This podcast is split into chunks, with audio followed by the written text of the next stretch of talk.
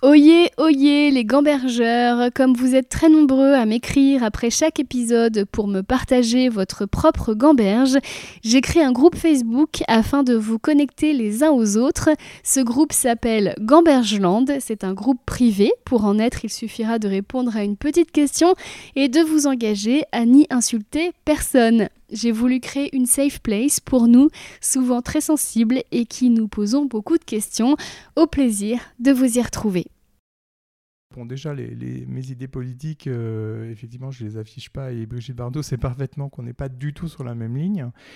Euh, pour autant, moi, ce que je vois, en fait, c'est euh, pas simplement les paroles, mais les actes. Hein, et vraiment, sur ces actes, elle est irréprochable. Après, sur ces paroles, effectivement, on est souvent, enfin, on est parfois, en tout cas, en désaccord. On est jamais en désaccord sur, euh, sur l'essentiel, hein, la, cause à défendre. Mais c'est vrai qu'après, euh, voilà, des prises de position qui, moi, me dérangent. Mais en, même temps, ce qui est intéressant, euh, c'est qu'elle elle est sur ce, cette, liberté de ton. Et quelque part, je trouve que c'est pas mal malgré tout, même si je, je, je ne suis pas d'accord avec toujours ce qu'elle dit, mais c'est quelque chose qui l'a toujours illustré. Bonjour à tous et bienvenue dans Gamberge, le podcast où l'on aborde tous les aspects de la vie créative avec ceux qui en parlent le mieux. Je m'appelle Christine Bérou, je suis humoriste, autrice et surtout j'adore me poser un milliard de questions. Ici, j'essaye d'apporter un éclairage sur des problématiques que j'ai rencontrées tout au long de ma carrière et dont j'aurais aimé trouver les solutions ou en tout cas des pistes dans un podcast comme celui-ci. Avant d'accueillir mon invité, Christophe Marie, vice-président et porte-parole de la Fondation Brigitte Bardot, restez un peu avec moi, j'ai des choses à vous dire. Ceci n'est pas un épisode de gamberge pour vous dire de défendre une cause, ni pour vous culpabiliser de ne pas en avoir une. De mon point de vue, choisir une cause, c'est comme tomber amoureux, on ne choisit pas. Un jour, on est ému par un reportage à la télé sur la précarité des personnes en situation de handicap. Un autre jour, en voyage dans les dom-toms, on s'émeut qu'une plage soit jonchée de déchets et le coup de main d'une journée pour la nettoyer devient alors le combat d'une vie pour sauver les océans. C'est toujours passionnant de demander à quelqu'un d'engager comment il a choisi sa cause, car souvent, ce n'est pas nous qui allons au combat, c'est le combat qui vient à nous, comme une évidence, d'aucun dirait une vocation. C'est ce qui m'est arrivé avec la cause animale, qui est donc ma cause, comme ceux qui connaissent mon travail le savent. Et outre le fait que j'ai souvent dû me justifier de choisir les animaux plutôt que les hommes, souvent face à des gens qui, eux, n'ont pas de cause du tout, je sais combien il peut être casse-gueule de porter les couleurs d'un combat et combien il est facile d'être maladroit et donc discrédité. Dans les années 2010, à une époque où j'étais très impliquée, je baignais dans les manifs, regardais toutes les vidéos, étais témoin en permanence d'atrocités, ma vie était imbibée de souffrance animale et je voulais que les choses changent tout de suite et à tout prix. J'étais prosélyte, agressive, déprimée, et comme je le raconte dans cet épisode à Christophe, je n'ai pas toujours été une bonne publicité pour les couleurs que je portais. Avec le temps, j'ai donc appris à passer les messages. J'ai appris qu'il y avait un moment pour tout, que tout le monde n'est pas réceptif tout le temps, que les gens ne sont pas inspirés par ce qu'on leur dit, mais par ce que l'on fait. J'ai appris à apprivoiser ma tristesse, à m'éduquer à la patience, à canaliser ma colère face à ceux qui font le choix, et c'est leur droit complètement, de vivre sans se poser de questions éthiques. Militer est un chemin initiatique sur lequel on part à la rencontre de soi-même. Et qui dit rencontre de soi-même dit claque et apprentissage. Militer, c'est aussi le bonheur de voir parfois le monde changer, ce qui est plus fréquent que notre pessimisme naturel aurait tendance à le penser. Mon invité Christophe Marie fait partie des gens qui m'ont montré l'exemple. Ses points forts sont sa bienveillante détermination et son courage à aller sur le terrain se confronter à l'horreur. Pour ne pas vous y confronter aussi, je vous ai mis une sécurité sonore si vous ne souhaitez pas entendre les récits parfois crus de Christophe. Lorsque vous entendez ceci, je vous invite à avancer de 30 secondes. Mon invité nous parle donc de son combat, la cause animale, mais il pourrait parler de n'importe quelle cause. Les embûches sont les mêmes. On se confronte à ce que l'humanité a de plus dysfonctionnel. Christophe vous racontera par exemple comment il a failli se faire tuer aux îles Féroé par des gens qui n'étaient tout simplement pas d'accord avec lui. On se culpabilise aussi en permanence de ne pas faire assez bien, de ne pas faire assez. Doit-on être irréprochable? Pourquoi a-t-on l'impression que les politiques ne font rien pour les causes qui nous touchent? Nous parlerons des subtils rouages de notre démocratie qui font que parfois elle n'en est plus une. Enfin, nous évoquerons bien sûr, sans complexe, Brigitte Bardot, son combat, ses actions et forcément ses polémiques. Bon épisode. Bonjour Christophe Marie. Bonjour Christine. Alors on est ici dans ton bureau à la Fondation Brigitte Bardot. Oui. Avec Tommy, ton assistant. Tommy, mon fidèle assistant, oui. Ton assistant à poil. Il y a beaucoup de gens à poil hein, dans tes bureaux. à poil, euh, effectivement, pas nu, mais à poil euh, des chats, des chiens. Euh, on a pas mal de, chats, effectivement, qui sont en phase de, sociabilisation. Enfin, bon, on a des animaux qui sont parfois qui restent là plusieurs années, notamment les chats. Les chiens, non, effectivement, c'est plutôt des chiens qui appartiennent à des personnes qui travaillent au sein de la fondation. Et c'est drôle parce qu'il y a plus de, d'arbres à chat que de meubles quasiment dans ce bureau. Ah oui, oui. Bah, d'ailleurs, c'est pas toujours très pratique parce qu'on retrouve euh, des pipis euh, ah à droite à gauche, euh, y, compris sur des courriers. Mais bon. Aïe. Voilà. Mais vous ne seriez pas la Fondation Brigitte Bardot sans ce genre de petit accident. Et ben en tout cas, merci de, de, me recevoir. Alors, toi et moi, ça fait un moment qu'on se connaît. Moi, je t'ai rencontré sur les manifs. quand j'ai commencé, j'ai, j'ai une période où j'étais végane très militante. Euh, c'était en 2009, je pense. Ah, voilà, je ne sais plus du tout, mais oui, euh, ça fait oui, une dizaine d'années peut-être, oui, effectivement. Et, euh, et je, me rappelle que tu étais très respectée, enfin tu l'es toujours d'ailleurs, mais on te présentait vraiment comme une, comme une star de la cause. quoi. Oh, c'est Christophe Marie, c'est Christophe Marie. et moi j'avais peur de venir te parler. Je disais, mais il est tellement impressionnant, oh là là. Non, non, ça c'est du passé. voilà, et puis finalement on a fait connaissance, et, puis, et puis on est devenus amis, et, puis, et puis tu m'as appris à militer, parce que je suis ton exemple, tu m'as appris bah, les tenants et les aboutissants de tellement de combats et surtout tu m'as raconté bien des fois les coulisses et Dieu sait que c'est pas joli. Bah, ça dépend, mais euh, oui, non, c'est difficile en tout cas parce qu'effectivement, le public n'a pas toujours conscience des difficultés à mener dans, dans ce combat. Euh, que ce soit notamment au niveau euh, de politique ou euh, même au niveau des journalistes, c'est pas toujours évident de faire passer ce, message. mais ça change quand même, ça change véritablement. Moi, ça fait plus de 30 ans que je suis à la Fondation Brigitte Bardot, donc j'ai vu cette évolution aussi de notre rapport à l'animal et puis de, la manière dont ce combat était perçu, était traité. Et, ça a quand même beaucoup changé parce qu'au début de, ce combat, du moins la partie que j'ai menée moi, euh, il y avait beaucoup plus de mépris quand même vis-à-vis des personnes qui s'engageaient pour les animaux. Il fallait toujours s'en justifier. C'est un peu moins le cas aujourd'hui parce qu'on est quand même conscience qu'il y a une nécessité d'agir pour le vivant, que ce soit euh, l'environnement dans son ensemble et puis euh, les animaux plus particulièrement. Donc on, a quand même passé une phase qui permet justement de porter un petit peu plus en avant ce, combat et de, de, pouvoir rallier justement parfois des plus jeunes, mais pas uniquement, en fait, dans toutes les générations, des personnes qui sont sensibles à la cause animale. C'est vrai que la fameuse phrase il euh, n'y a pas des causes plus importantes, tu l'entendais beaucoup plus il y a 30 ah, ans oui, oui, oui, franchement, je, l'entends moins aujourd'hui et c'est tant mieux parce qu'effectivement, avant, il fallait vraiment se justifier le pourquoi on agissait pour les animaux. Et Brigitte Bardot, euh, pour le coup, était vraiment très en avant-garde. Et quand c'est une personnalité aussi euh, connue qu'elle, ça démultiplie d'autant le fait qu'elle doit se justifier de pourquoi elle agit pour les animaux, pas pour les enfants, pas pour ci, pas pour ça. Et, ce que je trouvais très courageux de sa part, parce que pour le coup, euh, le fait de, faire ce combat euh, il y a une cinquantaine d'années déjà maintenant pour elle, euh, c'était pas du tout un combat euh, noble, hein, dans le sens où on n'en tire aucun euh, aucune félicitation. Enfin bon, elle, elle en sortait pas avec les honneurs hein, de défendre la cause animale. Au contraire, tout le monde le, lui reprochait.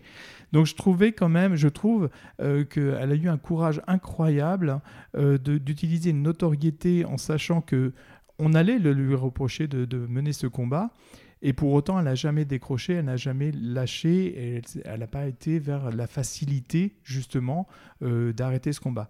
Mais en même temps, je me dis que quand on mène ce combat avec autant euh, d'engagement personnel, euh, c'est pas un choix. Je veux dire, elle s'est pas dit, j'arrête le cinéma, tiens, qu'est-ce que je vais faire euh, Bah tiens, je vais m'occuper des animaux parce que jamais. Non, il y a, véritablement une nécessité, euh, et moi je le vois aussi dans, dans, dans, ce que je fais euh, à, à mon échelle.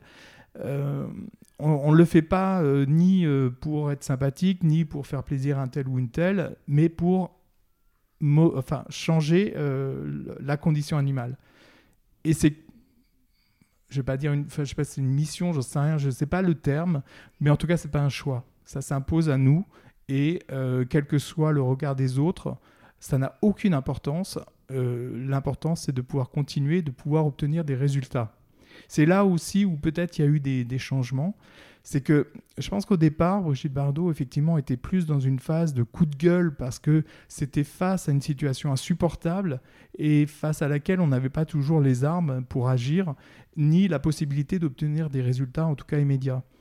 Et les choses, au fur et à mesure, évoluent. Et maintenant, c'est vrai qu'on travaille différemment, travaille plus directement avec des élus, notamment pour faire avancer la cause animale, parce que euh, on n'en est plus à simplement gueuler. Euh, pour euh, dénoncer une situation, mais agir pour qu'elle change réellement cette situation. Donc c'est quand même une évolution qui est intéressante, qui a pris du temps. Ça ne veut pas dire pour autant que la situation est meilleure aujourd'hui qu'elle ne l'était par le passé, parce que malheureusement, quand on obtient un résultat dans un domaine, il y a une autre situation, parfois plus grave encore, qui euh, se présente à nous, et qui donne un peu l'impression qu'on n'avance pas sur la cause animale c'est vrai que pour moi, Brigitte Bardot, quand j'étais petite, c'était la dame qui veut sauver les bébés phoques. Elle était présentée un peu comme ça. bah oui, tout à fait, oui. Et en fait, ce combat-là, euh, et d'ailleurs, c'est intéressant aussi parce que, euh, bon, moi, j'étais pas avec elle en 77 quand elle a mené euh, son premier combat pour les, les, phoques, mais en revanche, le deuxième, notamment en, alors c'était quand, je sais même plus, enfin, dans les années, en fin des années 90, et notamment en 2006 quand elle est retournée au Canada. Euh, le fait d'avoir euh, fait adopter par le Parlement européen et par euh, l'Union européenne en général un nouveau, une nouvelle interdiction de commerce de tout produit issu de la chasse aux phoques, ça sauve quand même chaque année 350 000 phoques. le quota était de, est de, toujours de 400 000 phoques et il y en a à peu près 50 000 qui sont tués, mais pour une consommation locale. Enfin bon, c'est pas quelque chose que nous on a attaqué, c'était vraiment le commerce international de la fourrure. Et ça, ce commerce-là, il a été euh, interdit grâce euh, à l'embargo européen qui a été adopté euh, donc en 2009. Pour un combat qui avait donc commencé en 77. Oui, mais ah parce qu'en fait, bah là c'est là aussi où les choses évoluent. C'est-à-dire qu'en 77, ce qu'elle a pu obtenir en se rendant au Conseil de l'Europe en 78 à son retour du Canada, c'est l'interdiction du commerce des fourrures de blanchons, donc des petits, des phoques jeunes de quelques semaines, quelques jours.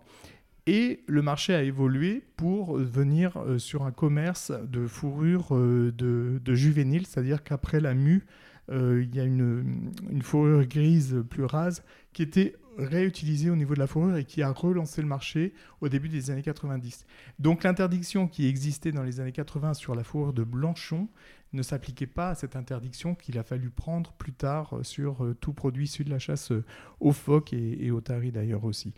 Donc, euh, donc c'est un éternel recommencement, mais pour autant, euh, c'est une victoire qui a, été, euh, qui a été menée. Et moi, je me rappelle très bien le jour où on a fait adopter le texte au Parlement européen, j'y étais. J'ai appelé Brigitte pour lui dire Bon, bah super, on a pu faire adopter ce texte, alors que j'avais été en plus avec elle au Canada. On avait rencontré le commissaire européen, Stavros Dimas, qui a vraiment pris l'initiative d'interdire le commerce de, de phoques en Europe. Et je pensais qu'elle était contente, mais elle était contente, mais pas plus que ça, parce qu'il y a tellement d'autres combats à mener, et, ce qu'elle dit tout le temps, enfin parfois quand on lui en parle, c'est euh, on ne fait que rétablir finalement une situation euh, qui n'est pas, normale. Donc on, revient à la normalité, mais il n'y a pas de quoi s'en réjouir plus que ça. Euh, ce qui n'est pas acceptable, c'est la situation et les souffrances qu'on fait subir aux animaux. C'est pas tant les victoires qui, elles, finalement, ne sont pas réellement des victoires, c'est juste revenir à la normale euh, pour, euh, pour le bien des animaux en l'occurrence. Euh, puisque tu me parles de Brigitte Bardot, je m'en veux de te poser cette question, on est un peu obligé parce que je suis aussi dans la tête des auditeurs et je me, je me dis est-ce qu'ils vont parler de l'aspect un petit peu clivant de Brigitte Bardot? Et quand je suis arrivée dans ton bureau, j'ai dit est-ce qu'on peut en parler? Et tu m'as dit oh bah oui, alors là on peut en parler comme si tu étais vraiment mais tellement habituée à ce qu'on me pose la question. Et je voudrais te citer une anecdote. Tu étais à mon anniversaire, tu étais à mes 40 ans, comme tous les gens que j'aime, et euh, mais tu connaissais pas mes amis. Euh, et du coup, je t'ai présenté et il y en a deux qui sont venus me voir en me disant mais est-ce que lui aussi il a des idées politiques comme Brigitte Bardot J'ai dit mais va lui demander. Et je ne sais pas s'ils sont venus te demander d'ailleurs. Ou ils ont fait des blagues, non? Ah peut-être, je sais pas.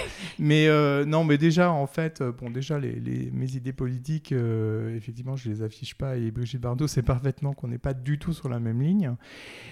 pour autant, moi, ce que je vois en fait, c'est pas simplement les paroles, mais les actes. Hein, et vraiment sur ces actes, elle est irréprochable. Après, sur ces paroles, effectivement, on est souvent, enfin, on est parfois en tout cas en désaccord. On n'est jamais en désaccord sur sur l'essentiel, hein, la, cause à défendre. Mais c'est vrai qu'après, euh, voilà, a des prises de position qui, moi, me dérangent. Mais en, même temps, ce qui est intéressant, euh, c'est qu'elle elle est sur ce, cette, liberté de ton. Et quelque part, je trouve que c'est pas mal malgré tout, même si je, je, je ne suis pas d'accord avec euh, toujours ce qu'elle dit. Mais c'est quelque chose qui l'a toujours illustrée, toujours, enfin très très jeune, hein, des 20 ans, elle se positionnait, elle se foutait de, savoir si euh, c'était euh, dans l'air du temps de, euh, d'afficher sa liberté, de, passer d'un mari à un autre, de vouloir ou pas un enfant.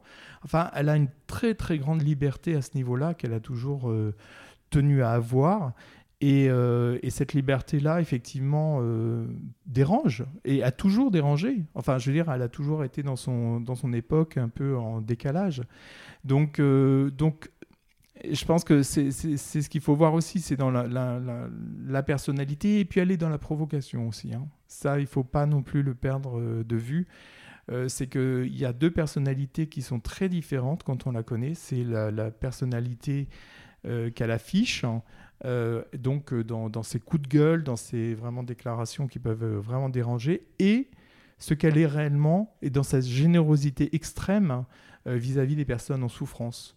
Euh, ben, bon, là, elle ne fait plus parce qu'elle ne peut plus physiquement se déplacer, mais pendant longtemps, elle allait euh, dans les EHPAD pour voir si les gens étaient euh, bien. S'ils n'étaient pas bien, elle les déplaçait dans un autre EHPAD où ils étaient mieux pris en charge. Elle, accompagne les personnes âgées depuis très longtemps.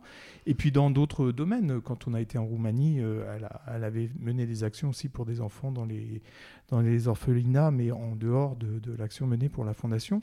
Donc, euh, mais elle, ne veut pas s'en justifier et elle a raison de ne pas avoir à le faire. C'est parce qu'elle est en accord avec elle-même sur, euh, sur sa manière de, de, mener son combat et d'être qui elle est. Mais après, effectivement, bon, bah, on l'aime, on l'aime pas, à la limite, euh, c'est pas tant le problème. L'important, c'est se, se, dire que voilà, il y a des gens qui agissent pour les animaux et qui, qui mettent tout leur cœur et leur énergie. Et puis, en ce qui la concerne, sa fortune également. Remettons maintenant la lumière sur toi. Moi, souvent, quand je pense à toi, je me dis, mais comment il fait pour garder le moral? Parce qu'effectivement, il y a les belles campagnes de pub. Euh, voilà, vous êtes très fort à la Fondation Brigitte Bardot. Je pense à la PETA aussi, qui font des trucs super, ou à la 214. Mais il y a les coulisses que toi, tu me racontes. On entend Toby qui vient de s'installer derrière toi. Et, les conversations que j'ai avec toi, c'est souvent bah, hier, je suis rentrée à 4 h du matin parce qu'en fait, je suis allée sur un site où ils étaient en train de torturer des animaux. On a pu en sauver que deux sur les cinq. Enfin, c'est ça que tu me racontes. Et, donc, la première question, est-ce que tu veux voir un psy Est-ce que ça se passe bien? Et comment tu fais pour garder ce sourire que tu as toujours? Alors, euh, non, un psy, j'ai jamais euh, été fan de. Enfin, j'ai jamais ressenti le besoin. En revanche, le besoin euh, de, de, de, se, de se nourrir, enfin, de trouver du carburant pour continuer à agir, c'est justement dans les résultats obtenus. Pendant des années, par exemple, au moment de l'abattage rituel et des sacrifices de l'Aïd el-Kébir, effectivement, j'allais sur des sites qui était euh, agréé, donc on, ne pouvait rien faire que euh, voir euh, comment se passaient les égorgements. Donc je voyais vraiment pas l'intérêt d'être passif dans ce genre d'action. Et puis après voir ce qui s'y passait, j'allais toujours sur à, Bazoches en l'occurrence parce que souvent c'était en région parisienne. Bazoches c'est l'ancienne propriété de Brigitte Bardot qui a, fait don à la fondation et qui est un, lieu aussi de quarantaine pour des animaux euh, de, saisie, ou enfin qui est aussi une chatterie, mais, mais où il y avait aussi des moutons euh, qui étaient saisis des années précédentes euh, de l'Aïd. Et j'allais me ressourcer là-bas pour voir du vivant par rapport à ce que je venais voir de, de, de, mort. Mais là, en revanche, maintenant, on ne va que sur des sites clandestins, c'est-à-dire illégaux, pour agir et pour récupérer des, des moutons, en l'occurrence, là, si je parle simplement des sacrifices. Et ça, c'est vraiment très stimulant et euh, c'est plusieurs centaines hein, chaque année. L'année dernière, c'était 400. La précédente, 800 euh, moutons. C'était la plus grosse année euh, de saisie. Et, et, du coup, on arrive sur des lieux extrêmement violents, évidemment, parce qu'il y a des animaux qui ont été égorgés, violents parce que vous arrivez sur un sacrifice, voilà, que vous allez arrêter pour récupérer les animaux, donc autant dire que c'est extrêmement dangereux. Mais finalement, le moteur, c'est de voir ce qu'on va pouvoir faire et, le résultat qu'on va pouvoir obtenir pour ces animaux. Et du coup, moi, j'ai même une certaine excitation à y aller parce que je sais que là, c'est très concret et ça va être des vrais sauvetages. Donc finalement, euh... il y a aussi les sauvetages de chiens, de chats, oui, de bien sûr, bien sûr. Bah, de cirque. Voilà, la, semaine dernière, on était sur un gros, gros sauvetage, euh, un cheptel entier de 450 bovins dans un état mais inimaginable, un type qui a fait l'amour est dans le pré. Euh, et donc on, a, on est intervenu. Et qui fait l'enfer est dans le pré maintenant. Exactement. Et la mort est dans le pré parce qu'il y en avait plus, pas mal de cadavres. Donc on a récupéré la totalité du cheptel, 450 bêtes, hein, avec beaucoup de veaux qui étaient euh, à naître ou qui étaient nés. Bon, certains étaient morts, mais bon là en l'occurrence on a récupéré tout ce qui pouvait être récupéré. Et c'est vraiment des opérations difficiles parce qu'effectivement, là, en l'occurrence, c'est des animaux qui sont dans un état épouvantable. Il faut prendre des précautions extrêmes pour pouvoir les, accueillir. Et ce qui est bien au niveau de la fondation, c'est qu'on a pu développer euh, des lieux d'accueil pour tous ces animaux parce qu'on a plusieurs milliers d'animaux de ferme. Je parlais tout à l'heure des moutons où on en a 3500 à peu près sous notre protection. Les bovins, maintenant, on en est à plus de 2000. Euh, et puis, bon, les chevaux, on en a plus de 1200 aussi. Enfin, bon, il y a les chèvres. Bon, bref, je passe, il y a énormément d'animaux. Et, pour euh, recueillir tous ces animaux, on a passé des accords avec euh, d'anciens éleveurs qui arrêtent leur exploitation au profit d'un accueil sous pension. C'est-à-dire que ils sont payés par la fondation pour pouvoir accueillir à vie ces animaux. Et ce qui est intéressant, c'est que leur rapport à l'animal change du tout au tout. ils nous le disent. Euh, la finalité n'est plus l'abattoir, mais simplement d'apporter des soins à vie à ces animaux. Et ils s'autorisent justement à avoir une autre relation à l'animal parce qu'ils savent qu'ils vont devoir les avoir pendant 10, 20 ans pour des bovins. Et, ça, c'est vraiment une double victoire parce que d'une part, on sauve des animaux et on leur trouve un lieu d'accueil. Et en plus, dans ces lieux d'accueil, donc d'anciens éleveurs qui arrêtent d'élever pour l'abattoir. Donc euh, ça fait un double, une double victoire pour les animaux. Mais effectivement, il y a plein d'autres choses. J'ai eu l'occasion de sauter dans, des arènes pour euh, tenter d'empêcher des, des corridas, avec la violence qu'on peut subir, hein, euh, puisque là, de la même manière, comme je parlais tout à l'heure des sacrifices de l'Aïd, où on, vient interrompre un sacrifice, là, quand vous allez euh, interrompre un spectacle qui est un sacrifice, là, vous avez la violence des aficionados, notamment en, 2011 à Rodilan, qui a été l'un des, grosses euh, opérations euh, qui a été médiatisée parce qu'on était une soixantaine de, militants au, cœur de, l'arène et avec tous les aficionados qui sont descendus dans l'arène pour euh, vraiment massacrer, enfin donner des coups extrêmement violents aux militants on offrait en fait euh, un deuxième spectacle à ces gens venus voir euh, un veau en plus parce que c'était une novillada, c'est-à-dire que c'était euh, Graines de Torero, c'était un spectacle où des, des toreros non confirmés venaient massacrer des, veaux qui appelaient leur mère, comme c'est toujours dans les novilladas. Donc le fait d'avoir sauté pour empêcher ça et d'avoir tous les aficionados descendus dans l'arène pour nous massacrer, bah, tout le monde était heureux, quoi. tout le monde applaudissait. J'avais tout un rang, à un moment, je regardais dans, les, dans les gradins tout un rang de types qui avaient le pouce baissé pour dire allez-y, achevez-les. Enfin, c'était vraiment d'une violence extrême. Et, on se dit que tous ces gens qui sont là pour euh, prendre plaisir à voir souffrir des animaux, eh bien, euh, finalement, n'ont aucune empathie, évidemment, pour l'animal, puisqu'ils sont venus pour le voir euh, se faire torturer, mais pas même pour les êtres humains. Donc tout à l'heure, on disait, euh, effectivement, on peut nous reprocher euh, parfois de dire euh, pourquoi vous occupez des animaux alors que vous pourriez vous occuper des êtres humains, mais pourquoi on ne se pose pas la question de l'état psychologique de ces gens qui viennent voir des animaux se faire torturer et qui, de la même manière, n'ont aucune empathie vis-à-vis de, de, jeunes ou de moins jeunes, de femmes qui, qui se font massacrer au milieu d'une arène pour tenter de sauver un veau. Donc c'est extrêmement choquant et c'est vrai que quand on parlait tout à l'heure du psy ou autre, moi je ne suis pas du tout euh, attiré par, euh, par les psys, mais euh, c'est quand même très troublant de se sentir rejeté par une partie de la population qui veut quelque part votre mort, parce que là, les pouces baissés, ça avait un sens. Et, l'année suivante, l'année précédente d'ailleurs, c'était la première fois que j'allais aux îles Féroé pour mener une campagne contre les massacres de Globy. Donc c'était en 2010, la première année où on avait relancé la campagne. La fondation avait financé intégralement l'action qui était menée par Sea Shepherd. Quand on est arrivé, au bout d'un moment, on a été repéré.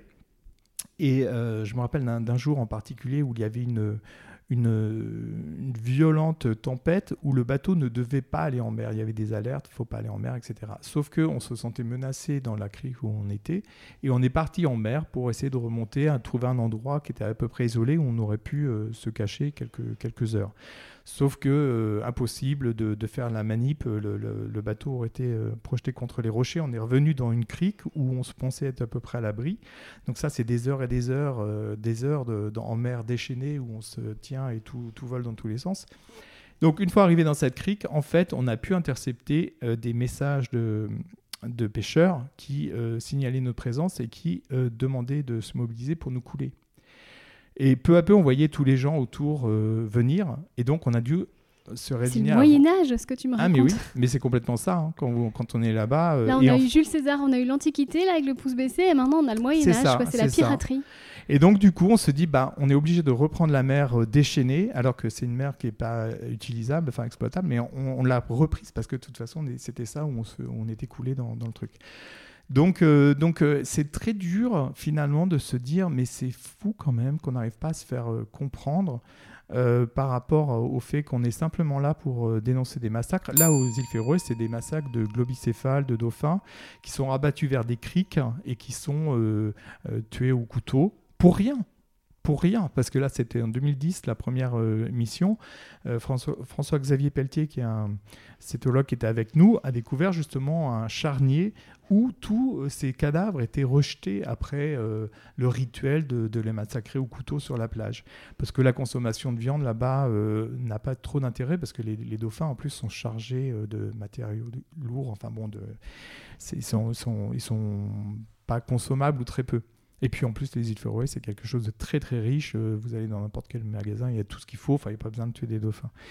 Donc euh, tout ça pour rien, c'est juste un rituel. Et, euh, donc, euh, donc oui, dans des moments-là comme ça, effectivement, indépendamment de la, de la violence faite aux animaux, on a du mal à... Enfin moi j'ai un peu de mal à comprendre la violence faite envers ceux qui sont là pour les défendre. Quoi.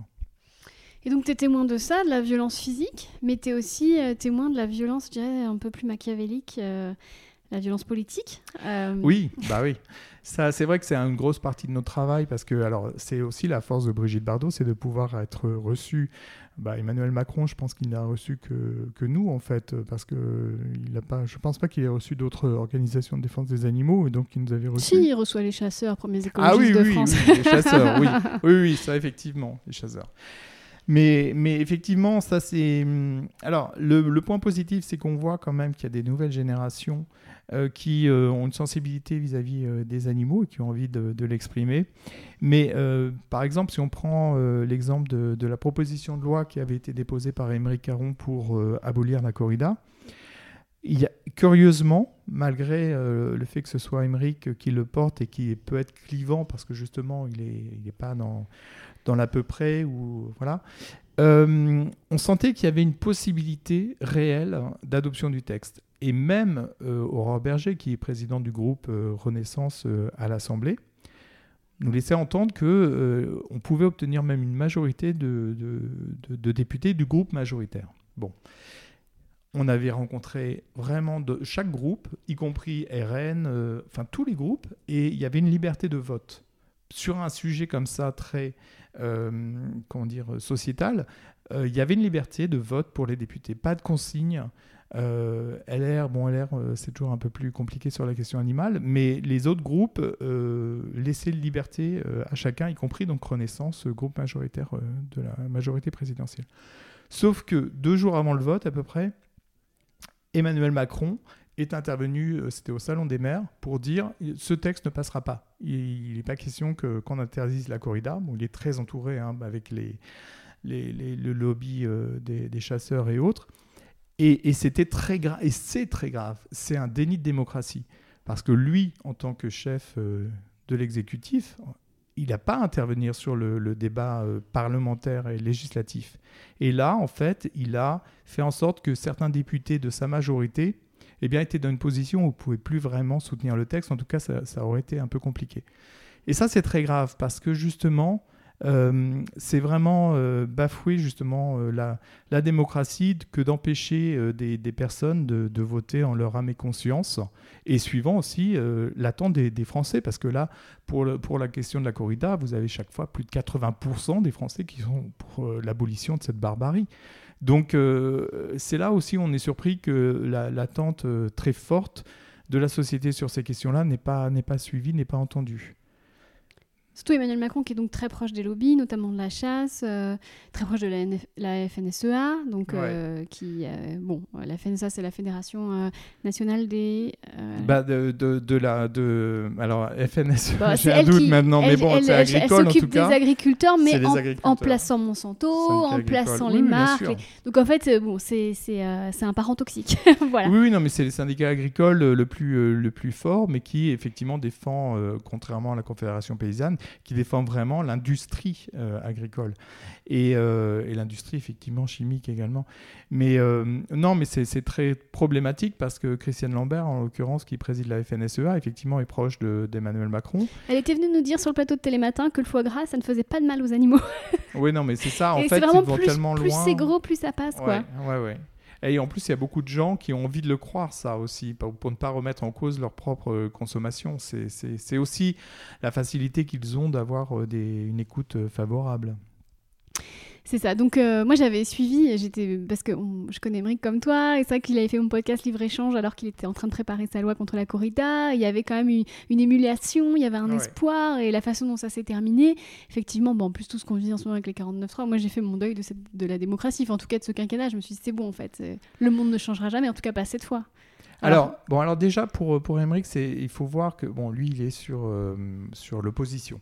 Donc, il a quand même eu la possibilité, enfin, il a la chance dans un sens d'avoir son texte inscrit sur une niche parlementaire, la niche euh, euh, LFI. Donc, niche chaque groupe a le droit à une niche, une journée en fait de débat par an. C'est pas énorme. Donc, de pouvoir avec une multitude de, de, textes à essayer de faire passer, et donc il a, il avait eu son texte inscrit. Seulement, il y avait tellement d'amendements donc un euh, amendement, c'est ce que l'opposition dépose pour retarder un peu le débat. C'est des amendements à deux balles. Hein, et eh bien là, en plus, c'était vraiment. Bah, alors, il peut y avoir des amendements intéressants. Hein. Nous-mêmes, on en rédige beaucoup en fait euh, pour modifier des textes. Mais là, en l'occurrence, c'était effectivement des amendements complètement débiles pour revoir euh, le titre du texte, pour le ridiculiser. Enfin, il y avait tout. Il y avait plusieurs milliers d'amendements, je crois.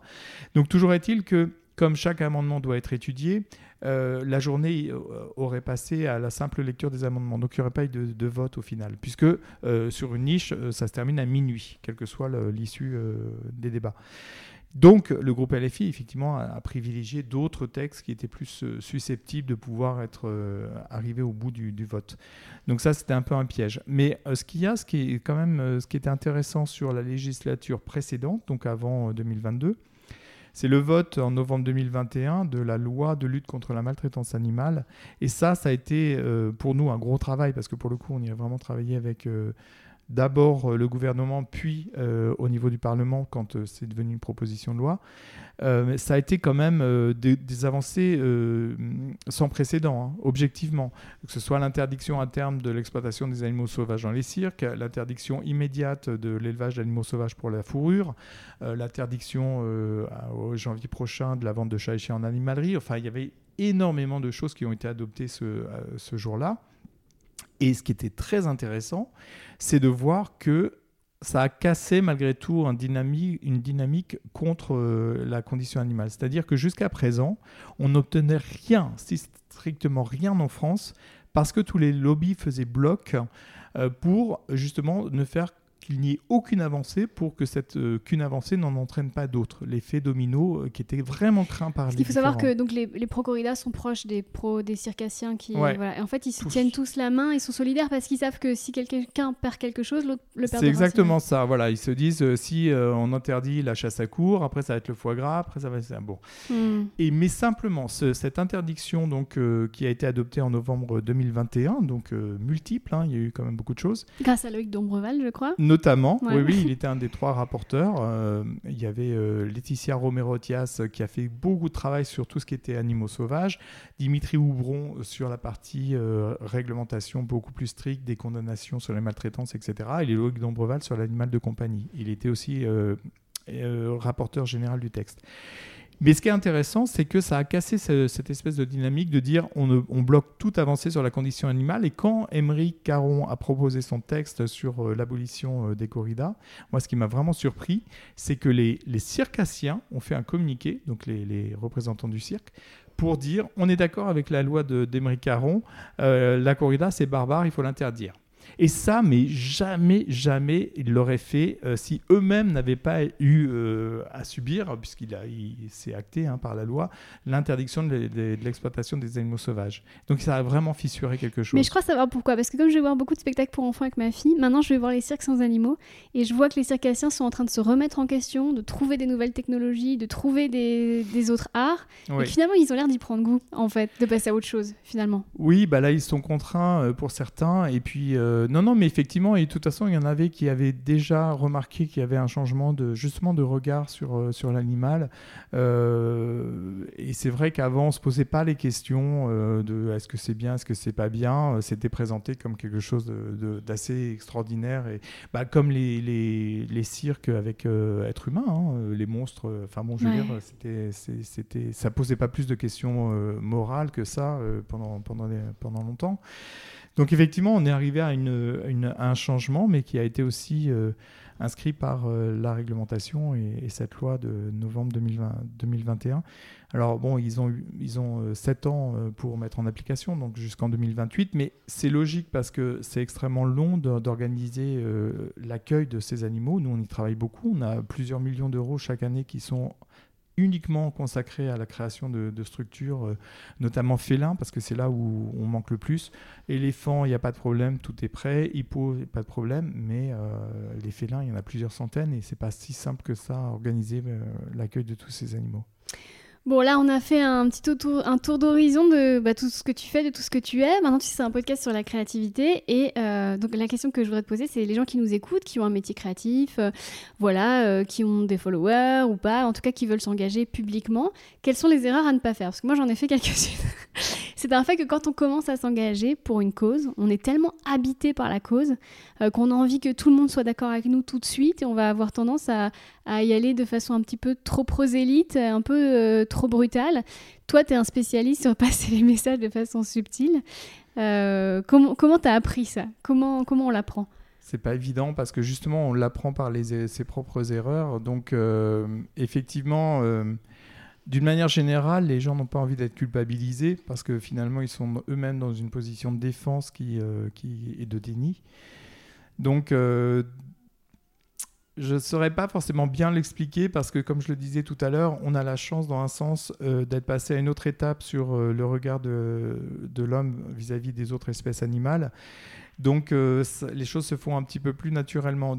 et, c'est vrai qu'il y a maintenant quand même une grosse remise en cause de de notre impact sur l'écologie, sur euh, je sais pas, la nécessité de trier euh, ces, bon, ces, ordures ou autres. Mais, donc tout ça fait que maintenant, euh, peut-être qu'il y a une réflexion un peu plus poussée sur est-ce qu'il est normal ou pas de, de, se comporter comme ça. Donc c'est vrai que de soulever des, des, choses qui, qui ne sont pas normales, euh, amène euh, des personnes à s'interroger. Mais c'est vrai qu'il ne faut pas forcément tout de suite dire vous êtes coupable de, votre comportement, mais leur dire vous avez le pouvoir, à l'inverse, d'agir. Vous êtes choqué parce que euh, les conditions d'élevage sont choquantes, les conditions de transport ou d'abattage des animaux sont choquantes, mais n'attendez pas des, des, des, des, élus, par exemple, d'agir à votre place dès lors que vous avez, vous, le pouvoir d'agir. Et ça, c'est un point important, c'est de ne pas chercher à culpabiliser, mais de dire, finalement, chacun à notre niveau, on a le pouvoir d'agir, et il ne faut pas s'en démunir, il ne faut pas laisser euh, ce pouvoir à quelqu'un d'autre, qui ne le fera pas en plus, parce que c'est pas si on attend des politiques qu'ils agissent à notre place, ils ne le font pas. Donc, euh, mais après des erreurs, c'est normal qu'on en fasse. Et puis, je pense qu'il n'y a pas non plus euh, il n'y a pas euh, un modèle, il n'y a pas euh, une recette qui marche pour tous. Donc, donc voilà, chacun sensibilise, informe. En fait, ça passe par l'information souvent, plus qu'autre chose. Surtout qu'il faut transmettre un message, mais pas non plus euh, le transmettre vraiment, parce que si on transmettrait vraiment le message, les gens seraient traumatisés. Je sais par exemple que là, je vais mettre en place un petit système sonore. Quand les gens, euh, quand, avant que, au montage, je vais rajouter avant que tu parles de, de ce dont tu m'as parlé, je vais dire voilà, je vais mettre un petit cling, que les gens avancent 30 secondes, une minute pour pas qu'ils soient choqués. Parce qu'il faut être euh, très prévenant et très bienveillant, parce que moi, je me rappelle quand j'étais ado, je regardais le zapping qu'est-ce que j'ai pu voir d'images qui m'ont traumatisé parce qu'à l'époque, les gens encaissaient un peu plus, ils en avaient peut-être un peu plus rien à foutre aussi de, la, souffrance animale. Aujourd'hui, il faut pas trop, euh, faut pas trop brutaliser les gens, quoi. Ouais, ouais, ouais. Alors après, en même temps, c'est quand même, enfin, c'est dommage. C'est pas que c'est dommage de pas brutaliser les gens, mais c'est dommage de ne pas pouvoir montrer la réalité des choses parce que du coup, on aseptise et on voit pas forcément euh, toute cette horreur-là. Mais les gens sont dans une dissonance cognitive, tu bah sais très bien. Ouais. Ils disent, euh, effectivement, les gens mangent de la viande, donc ils ne veulent pas voir ce qui se passe dans les abattoirs. On dit, je sais plus qui a dit si les abattoirs étaient vitrés, on mangerait plus de viande. Oui, bah, McCartney avait repris, je sais pas si c'était lui qui était à l'origine, mais non, mais effectivement, c'est probablement vrai. Euh, et pas toujours, parce qu'effectivement, il y a aussi des gens qui sont tellement dans la, dans, dans la défense euh, et dans le déni qu'ils sont vraiment dans le déni total, même si on leur montre euh, la réalité effectivement de l'abattage, ils vont trouver ça acceptable. Et donc c'est très difficile de trouver des, des, des porte-paroles. Bon, toi, tu es porte-parole officiel, mais je veux dire des, des personnalités qui, qui vont bah, donner de leur voix, de leur image. on en a quelques-uns autour de nous, Stomy Bugsy, euh, Grégory Guillotin, Natou, l'influenceuse. Euh, mais euh, chacun sait que quand il va commencer à se mouiller, bah, il va perdre des followers, qu'il va se retrouver au milieu de débats un petit peu complexes, qu'il marche sur des œufs, etc. Donc donc il faut, euh, bah, à l'image de Brigitte Bardot, un peu s'en foutre et puis. Ah, c'est euh, exactement ça, ouais. C'est exactement ça, c'est de de de pas le faire pour séduire, de pas le faire pour avoir un retour, quel qu'il soit, enfin en tout cas positif euh, pour son image, mais vraiment le faire avec sincérité. Mais même c'est pour ça en fait que même s'il y a des erreurs, c'est pas si grave finalement. Tant qu'on est sincère dans sa démarche, même si on est maladroit, mais au moins on est sincère et quelque part ça fait du bien aussi, voilà, même si on on est, on, est maladroit, c'est pas si grave finalement. Euh, ce qui est plus gênant finalement, c'est quand on est trop à, vouloir formater un discours. Euh, moi, j'ai rien appris. Euh, je sais quand j'interviens sur des plateaux ou autres, j'ai pas, pas appris à, le faire. les choses se font parce que ça, parce qu'il y a une sincérité, je pense aussi dans, les échanges et dans les réactions. Mais, euh, mais je pense que c'est mieux finalement comme ça, parce que quand on voit justement les politiques, à quel point ils sont formatés, ils ont tous même les mêmes tics de langage, c'est insupportable. Donc euh, je trouve que c'est pas grave finalement que les gens fassent des erreurs. Euh, de toute façon, un discours qui va heurter certains va toucher d'autres. Il y a ça aussi en fait, c'est qu'on est multiple dans la personne, par rapport à la personne qui envoie le message, mais aussi par rapport à la personne qui va la recevoir. Donc finalement, euh, voilà. Tout... Au pire, on a la sincérité que les politiques n'ont pas. C'est exactement ça. Euh, je vais te raconter une bêtise moi que j'avais faite. Je sais pas si tu t'en rappelles, mais j'avais fait une interview pour Vegan TV. Tu te rappelles Tu connais? Euh, Vegan TV, oui, t'étais allé chez eux, je crois. Oui, oui, oui, j'en ai fait pas mal, mais c'était pas, ça s'appelait Vegan TV. Ouais, je crois. Et moi, j'étais allée chez eux en 2015, et mine de rien, euh, la cause animale a beaucoup, enfin, les, les mentalités ont beaucoup évolué depuis 2015. Et à l'époque, moi, j'étais végane depuis très peu de temps, et je subissais de la part de mes proches euh, des moqueries permanentes, et c'était difficile pour moi. Et donc, j'en parle dans, sur Vegan TV, et donc il y avait ce mot qui revenait un peu, qui était très à la mode de végéphobie. Et en fait, je parle de végéphobie, tu vois. Et un an plus tard, il y a deux influenceuses qui s'appellent Camille et Justine, qui sont très très suivies, qui décident de foutre de ma gueule. Donc elles prennent l'interview où je dis euh, je suis victime de végéphobie. Et euh, à l'époque, je me, je me, rappelle, j'avais parlé ça, j'étais un peu démunie parce que c'était encore l'époque où tu sais, à un repas, tu dis que tu manges pas de viande, tout le monde se fout de ta gueule pendant une demi-heure. Aujourd'hui, ça n'arrive plus. Mais... Et donc elles ont extrait ce truc euh, et, en fait, elles disent Oh la pauvre, elles se sont foutues de ma gueule. Le problème, c'est qu'elles ont des dizaines de milliers de followers.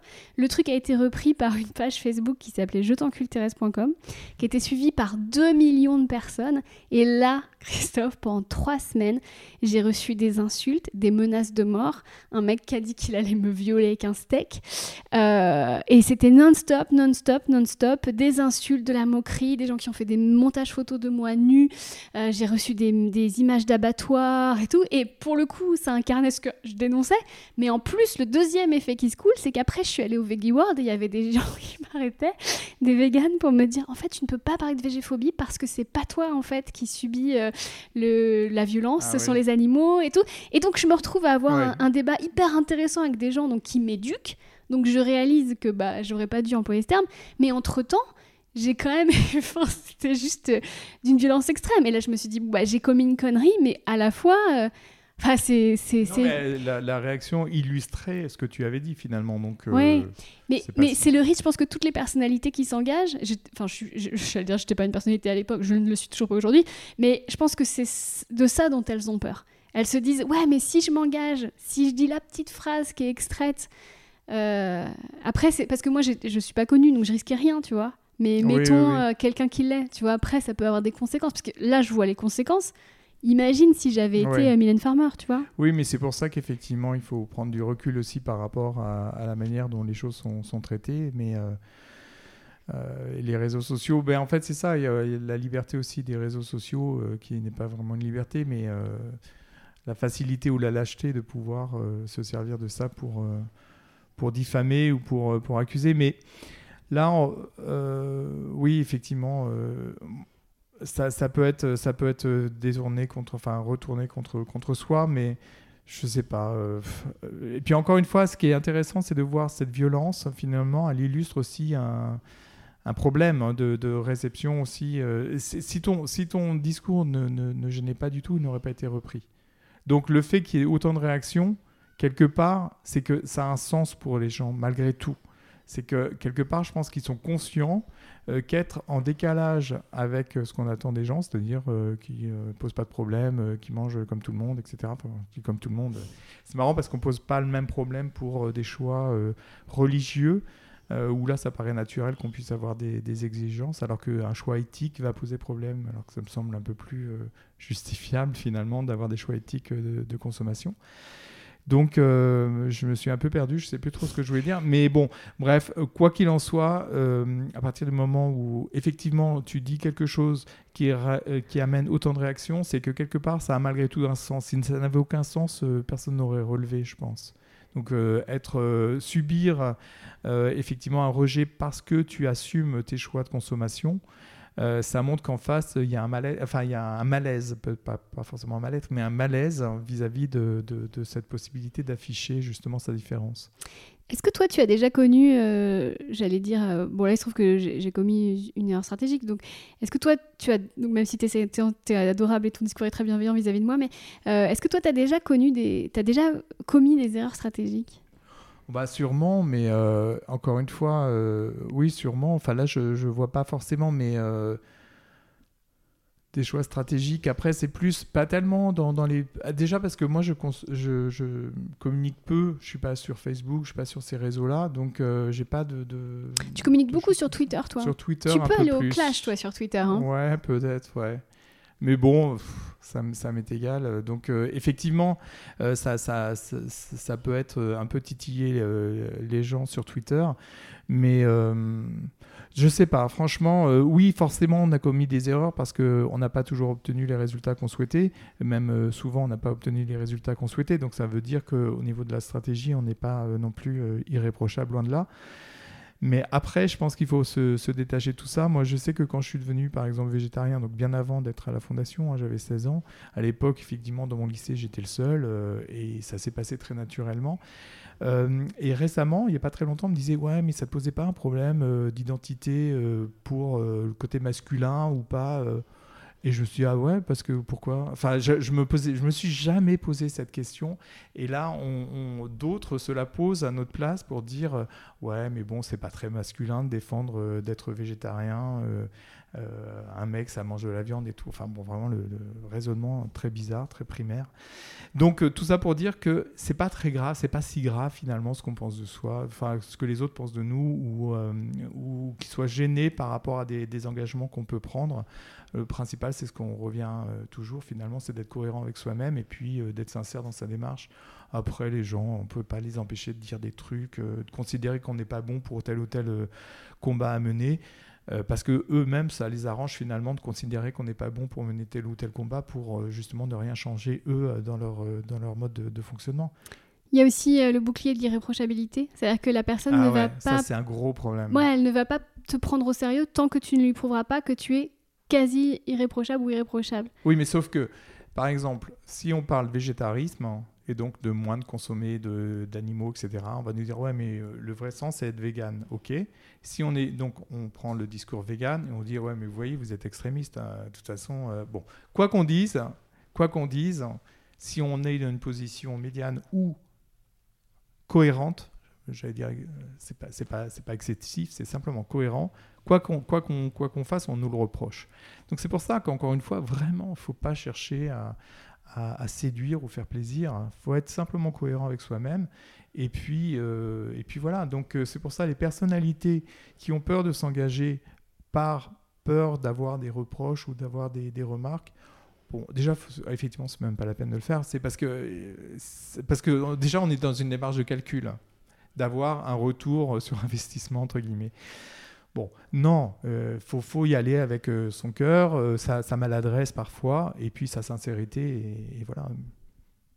la joie, par exemple, c'est vrai quand on voit Hugo Clément qui est extrêmement critiqué maintenant parce qu'il est très, très engagé sur la défense de l'environnement, des animaux. Bon, bah, ça n'empêche pas de continuer et puis d'avoir d'autres soutiens. Donc c'est ça, en fait, il y a un, déplacement, je pense, des, gens. Il y a des gens qui vont vous dire, vous, faites de la merde, et d'autres qui vont trouver ça plutôt intéressant, et qui, voilà, donc euh, on ne plaît pas à tout le monde, c'est pas grave, hein, c'est pas le but, mais on fait passer des messages euh, qui vont pouvoir permettre quand même à certains d'évoluer, et au final d'obtenir des résultats. Euh, dans le combat qu'on souhaite mener. Elle est jolie ta façon de penser quand tu dis oui, les gens qui sont trop violents, de toute façon, c'est que ça les titille. Donc si ça les titille, ça veut dire que de toute façon, il y a un changement qui est déjà amorcé. Oui, oui, oui. Oui, parce qu'ils sont quand même conscients que leur comportement n'est euh, pas sans effet, enfin, pas, pas non plus. Euh. Ah oui, oui, mais de toute façon, même, même moi, je vois quand je vais, euh, je sais pas, dans la famille ou autre, tout le monde me dit Ah non, mais moi, je mange quasiment plus de viande, mais j'en ai à foutre. Enfin, non, mais déjà, non, mais c'est. Je leur demande rien, mais je me dis je leur demande rien, je leur en parle pas et ils se sentent dans une position où ils doivent se justifier. Donc ils sont mal à l'aise finalement avec leur propre euh, choix de consommation. Et c'est marrant parce que justement, moi je suis pas dans cette démarche, je vais pas aller regarder ce qu'ils ont dans leur frigo. Donc, euh, donc, ouais. donc ouais, je pense que quand même, ça, il y a un truc un peu profond quand même qui, qui, s'installe. Euh, de, de, savoir naturellement ce, que, ce qui est bien. Bon, j'aime pas bien le mal, c'est pas la question, mais quand même, de, de savoir quel est notre comportement qui est critiquable ou qui ne l'est un peu moins mais chacun fait du mieux qu'il peut, en vérité. C'est ça. Tu sais, quand j'étais végane, j'étais végane pendant deux ans et c'est une période que j'ai trouvée très difficile parce que le monde n'est pas adapté. Et j'étais dans la culpabilité permanente de jamais faire assez. Parce que quand tu commences le véganisme, après tu fais le zéro plastique. Et je faisais le véganisme et le zéro plastique. Et après j'ai eu une fille. Et là je me suis dit, là ça devient vraiment très compliqué. Donc j'ai commencé à bah, faire euh, des impasses et à me sentir hyper mal, quoi. À me dire, mais du coup je pourrais plus défendre la cause animale parce que ma fille a des. J'ai acheté des chaussures en cuir, etc. Et, et en fait, on paye double prix. C'est-à-dire, un, on fait des efforts que les autres ne font pas. Et de deux, on est dans la culpabilité permanente. Est-ce que c'est quelque chose que tu ressens aussi? Oui, oui, oui tout à fait, oui, oui parce que euh, on essaie euh, effectivement d'être, euh, de faire au mieux, mais il y a toujours des moments où on est en, conflit avec soi-même par rapport à des, choix qui s'imposent un petit peu à nous. Mais après, effectivement, l'important, c'est ce que tu disais, c'est de, faire au mieux, de faire au mieux. Et déjà, ça, c'est énorme. Si chacun peut changer un petit peu son comportement, ça a un effet très, très important. C'est drôle parce que pour l'anecdote, quand tu es à mon anniversaire, tu es arrivé plus tôt et tu m'as aidé. Et tu es arrivé avec des gâteaux vegan. Et en fait, tu me dis qu'est-ce que je peux faire pour aider? Et je voyais le fromage. Je, peux pas lui demander de s'occuper du fromage. Et je t'ai demandé de couper des légumes, tu te rappelles? Ah ouais. Je me suis dit, ça c'est safe. et même en te connaissant et en sachant que tu es tolérant et que voilà, j'avais toujours se dire, ouais, mais en même temps, c'est le mec de la Fondation Brigitte Bardot. Alors du coup, je.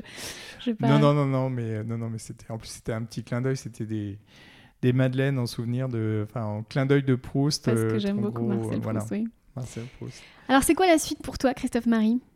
La retraite. la retraite à quel âge? Parce que c'est un peu le sujet en ce moment. Je m'en fous. Non, mais tu seras jamais à la euh, retraite, Christophe. Bah, en fait, ça use. Ah, euh, moi, je ne suis pas du tout dans cette optique-là de dire je serai jamais à la retraite, dans le sens où c'est un combat qui use véritablement.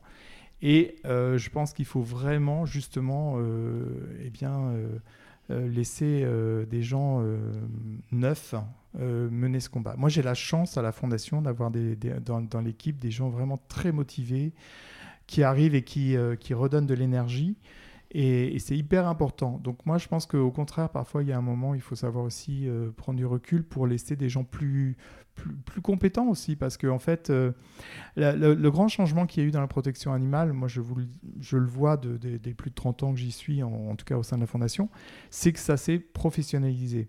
Et c'est hyper important parce que justement, euh, on n'est plus les petits rigolos euh, qui venons défendre les, animaux au milieu justement d'autres intérêts économiques plus importants, enfin ce qui est toujours le cas, hein, cela dit, mais des gens qui savent de quoi ils parlent et qui ont justement une certaine expertise hein, sur les différentes problématiques abordées. Et, je pense que ce côté professionnel et, d'expertise est, est, vraiment précieux parce qu'on est dans un environnement où on a besoin de ça pour être entendu, notamment au niveau des politiques. Et c'est un peu logique. Euh, parce que si au niveau du public, la sensibilité, la sincérité comptent, au niveau politique pour pouvoir aussi obtenir des avancées et pouvoir être entendu au niveau euh, voilà, d'élus qui peuvent reprendre aussi euh, les éléments euh, qu'on leur transmet. Il faut, il faut montrer une certaine expertise qui n'est pas que nationale, hein, puisque nous on travaille beaucoup au niveau européen et à l'international. Quand j'avais sorti le bouquin L'Europe des animaux il y a deux ans avec Pascal Durand, donc l'eurodéputé, justement on avait fait ce travail de dire qu'est-ce qui marche en Europe, dans d'autres pays, dans d'autres États membres, et qu'est-ce qui ne marche pas, qu'est-ce qui fait que la France est à la traîne sur tous les sujets. Et c'est un peu cette étude justement de, à la fois les avancées obtenues par euh, l'Union européenne et les initiatives qui avancent dans d'autres pays, ça montre aussi des changements de culture, ça montre euh, des avancées euh, de société, voilà. Et, tout ça, en fait, ça, ça, ça s'improvise pas, c'est du travail, en fait. Et c'est pour ça que je pense que c'est bien aussi que ça se régénère, ça se régénère, régénère euh, par justement des, personnes plus jeunes et qui euh, ont un rapport euh, à la société un peu différent. Et justement, dernière question, quel conseil tu donnerais à des gens qui nous écoutent, qui ont envie de s'engager, qui ne savent pas par où commencer et qui ne sont pas professionnels? Bah, c'est vraiment, c'est comme le, ce qu'on disait tout à l'heure, notre rapport à, l'environnement, c'est de commencer déjà à regarder soi-même comment on agit. Parce qu'effectivement, Souvent, au départ, euh, l'engagement personnel, ça peut être participer à des manifestations, signer des pétitions, des choses comme ça. Bon. C'est plus trop des choses qui euh, marchent aujourd'hui, ce genre de choses. C'était plus à une période où le sujet était complètement euh, n'était pas un sujet en fait. Donc il fallait euh, se mobiliser et, afficher son, engagement euh, de cette manière-là. Non mais là ce qui est vraiment important euh, individuellement c'est de voir quel est notre impact aussi sur les animaux. Si on a, on a envie de, eh bien d'agir contre l'élevage intensif, eh ben, il faut forcément avoir un, un, impact sur ses choix de consommation, limiter sa consommation de viande si on en consomme être plus respectueux, être plus exigeant aussi sur euh, les modes d'élevage éventuellement. Sauf que, évidemment, les conditions de transport et d'abattage restent les mêmes, hein, quels que soient les, modes d'élevage. C'est d'avoir justement un impact euh, personnel. Euh. Il y a un truc tout con, par exemple, moi, quand je, promène mon chien, tout, évidemment, tout le temps, et chaque fois, je me dis, je ramasse au moins un truc par terre pour, le, voilà, un sac plastique, un machin. Bon, c'est tout con. Mais je me dis, euh, ma sortie, elle, s'accompagne d'un geste pour euh, l'environnement. Eh bien, je pense qu'à tout, chacun, à son niveau, a, vraiment un pouvoir euh, pour agir et, améliorer la condition animale. Et c'est ce que je disais tout à l'heure. Il ne faut pas prendre l'excuse de dire que les politiques ne font rien pour soi-même ne rien faire. Au contraire, il faut euh, pas se, se, priver de ce pouvoir que nous avons d'agir à notre niveau, parce que c'est le pouvoir finalement qui, à mon avis, est le plus grand et qui a le plus d'impact. Je vais prendre un exemple tout con. En 2012, et là, on est sur le, côté réglementaire et le côté euh, impact euh, consommateur. En 2012, l'Union européenne interdit les cages dites traditionnelles pour les poules pondeuses. C'était des cages euh, telles qu'on les avait jusqu'en 2012, pour passer à de la cage conventionnelle, c'est-à-dire rien de mieux pour les animaux, mais un grattoir, des conneries. Bon, la France, par le ministère de l'Agriculture, a choisi d'encourager les producteurs à investir dans ces cages qui étaient aussi merdiques pour les animaux, mais bon, qui étaient un peu des normes supérieures. Résultat, les, producteurs ont investi là-dedans et les consommateurs, avec euh, la traçabilité qui s'est établie aussi au niveau euh, des œufs 0, 1, 2, 3, donc euh, cage pour le 3 et puis 1 pour le plein air, 0 pour le, bio plein air, eh bien les consommateurs ont eu une demande autre vers des œufs issus de poules élevées en plein air. Sauf que les, producteurs avaient été incités, même financièrement, à investir dans ces cages. Et donc, ils se sont trouvés en situation de décalage entre la demande du consommateur et ce qu'ils pouvaient offrir, et dans l'incapacité justement de changer leur mode de production parce qu'ils n'avaient pas encore amorti leur investissement. Donc tout ça pour dire que euh, le, changement sur les modes d'élevage euh, des poules pondeuses, ça s'est basculé, ça s'est inversé. On était sur 75% de, de cages, on est plutôt sur 35 aujourd'hui. C'est uniquement par le choix du consommateur parce que le, choix politique était d'investir dans des cages toujours. Donc c'est là, il est là le pouvoir euh, des gens qui nous écoutent et qui ont envie d'agir.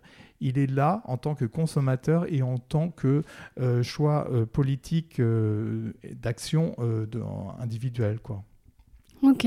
Ah oui, c'est intéressant. En fait, acheter, c'est un vote. Ah ben complètement. Alors c'est un pouvoir énorme de pouvoir être plus vigilant sur ses choix de consommation. Et à toi, bah, je te souhaite pas la retraite, mais quel est le prochain combat que tu pourrais gagner et qu'on peut t'envoyer de belles énergies pour ça? Alors, on a plusieurs, euh, plusieurs sujets euh, sur, euh, sur le tapis. Moi, je, là, je suis pas mal aussi sur l'expérimentation animale. D'ailleurs, Émeric Caron devrait y travailler prochainement également, enfin, en tout cas, dévoiler un texte notamment sur la reconnaissance euh, d'objection de conscience à l'expérimentation animale. Ça existe aux Pays-Bas et en Italie. Et il faut savoir, je fais partie de la Commission nationale d'expérimentation animale et je vois passer tous les, dossiers de formation. Et en fait, c'est très difficile de casser ce rythme parce que les responsables d'université, les responsables de laboratoire évidemment ont été formés sur le modèle animal et transmettent leur savoir quelque part. C'est difficile dans le milieu scientifique de dire vous avez tort, euh, il y a des, modes, des, méthodes plus fiables euh, pour, pour, pour, la recherche, etc. Donc il faut casser ça, il faut permettre à des étudiants ou des chercheurs euh, de, de, de, se passer totalement de l'expérimentation animale pour travailler sur des méthodes alternatives.